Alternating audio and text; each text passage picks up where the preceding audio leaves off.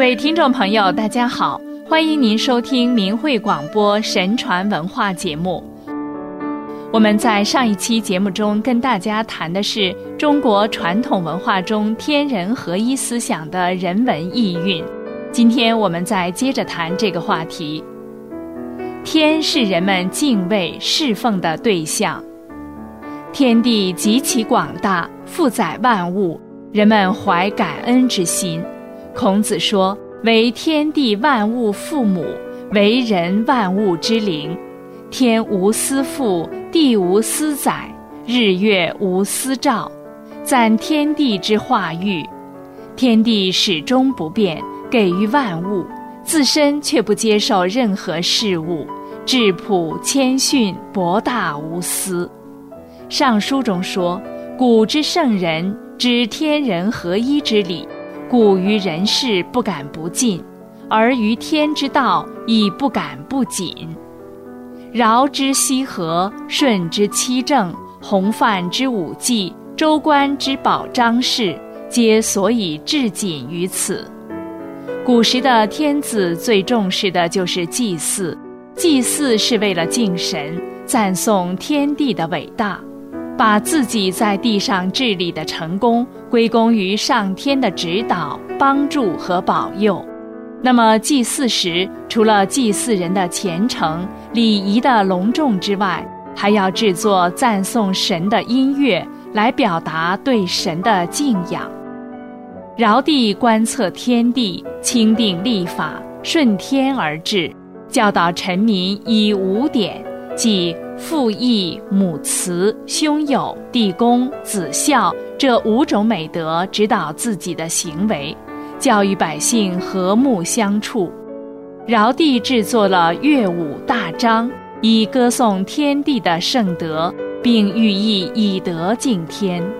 舜帝以孝治天下，以德化人，无私为民，使天下百姓提升道德。都能恪尽孝道，信神敬天。舜帝推行礼乐文化，重视祭祀，并配以文学诗歌，制作了韶乐以祭祀上天。其平和德音，使凤凰来仪，鸟兽化德。周公循天道，制作了礼乐，通过礼乐道德教化，规范人们的思想和行为。大乐与天地同和，大礼与天地同节，使国家得到大治。历代朝廷每年都要定期举行隆重的四天礼仪大典，人们也祭拜由天地谷物而来的社稷神等。圣人明君率民以敬天。人们敬天信神，世风祥和，对所有的东西都能表现出不争，使天下呈现出清明太平的景象。天是主宰人社会命运及赋予人以吉凶祸福的存在。古时天命观明显的赋予人以敬德保民的道德属性。天命与人事息息相通，道德规范是天为保民而赐予人间的，人服从天命，天就会赏赐人；否则，天就会降罚于人。人的善恶行为能够被天所感应到，即天之照人，于境无异。为善，天地知之；为恶，天地亦知之。翻开人类的历史，天灾几乎从未曾断绝过。史料同时也记载了许多行善者身上发生的瘟疫不侵、水火风雷不殃、善感天地的故事。这种真实的事迹，充分证实重德向善最能够得到上苍的眷顾与保护。纵使是在危难关头，他们也能够化险为夷。因为自天佑之，吉无不利。人如果做了违背天理的事，天将降灾异警告，促人反省。若能及时纠正错误，弥补过失，那么天谴就会自行消退。改变人心是解决问题的最根本办法，可以通过教化而为善。如汉史记载，汉元帝时，京城长安一带发生了日食、地震等灾变，元帝深感震惊和忧虑，于是向群臣问以政治上的得失。担任给事中的匡衡，按照佛家经典予以了答对。他说：“自君王以至黎俗，皆要敬天崇善。君王要秉承天意，以行仁政，做善事，为百姓祈福。应简公事之度，修内外，尽忠正，远奸佞。公卿大夫要循礼恭让，好仁乐施，重义轻利。”做民众的表率，然后再在百姓中推广道德教化，弘扬仁和之风，上行而下效，这样国家可以兴旺，百姓可以安居乐业。匡衡针对石壁提出的改良措施，得到了元帝大臣们和百姓的拥护和赞赏。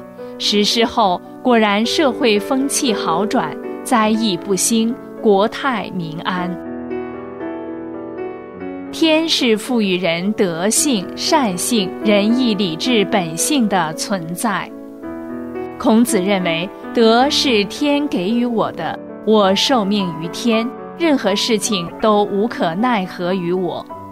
孟子说，坚守自己的良知本心，修身养德，才能达到知天、视天和至善的境界。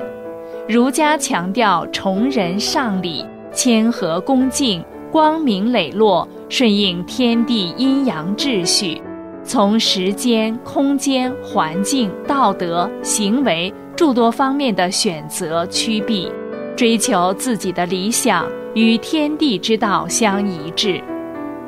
天人合一理念蕴含于儒家、道家、佛家等思想体系之中，体现了中国传统文化的内在精神。从儒家看来，天是道德观念和原则的本源，仁义礼智本性乃是天的赋予，是人心中所固有的。但由于人们后天受到各种名利欲望的迷惑，要通过修身去除各种私心杂念，从而达到一种自觉地履行道德原则的境界。这就是孔子所说的“七十从心所欲而不逾矩”。从佛家看来，佛性人人都有，但人由于在世上迷失了本性而不自觉，通过修炼不断升华，可修成觉者佛的境界。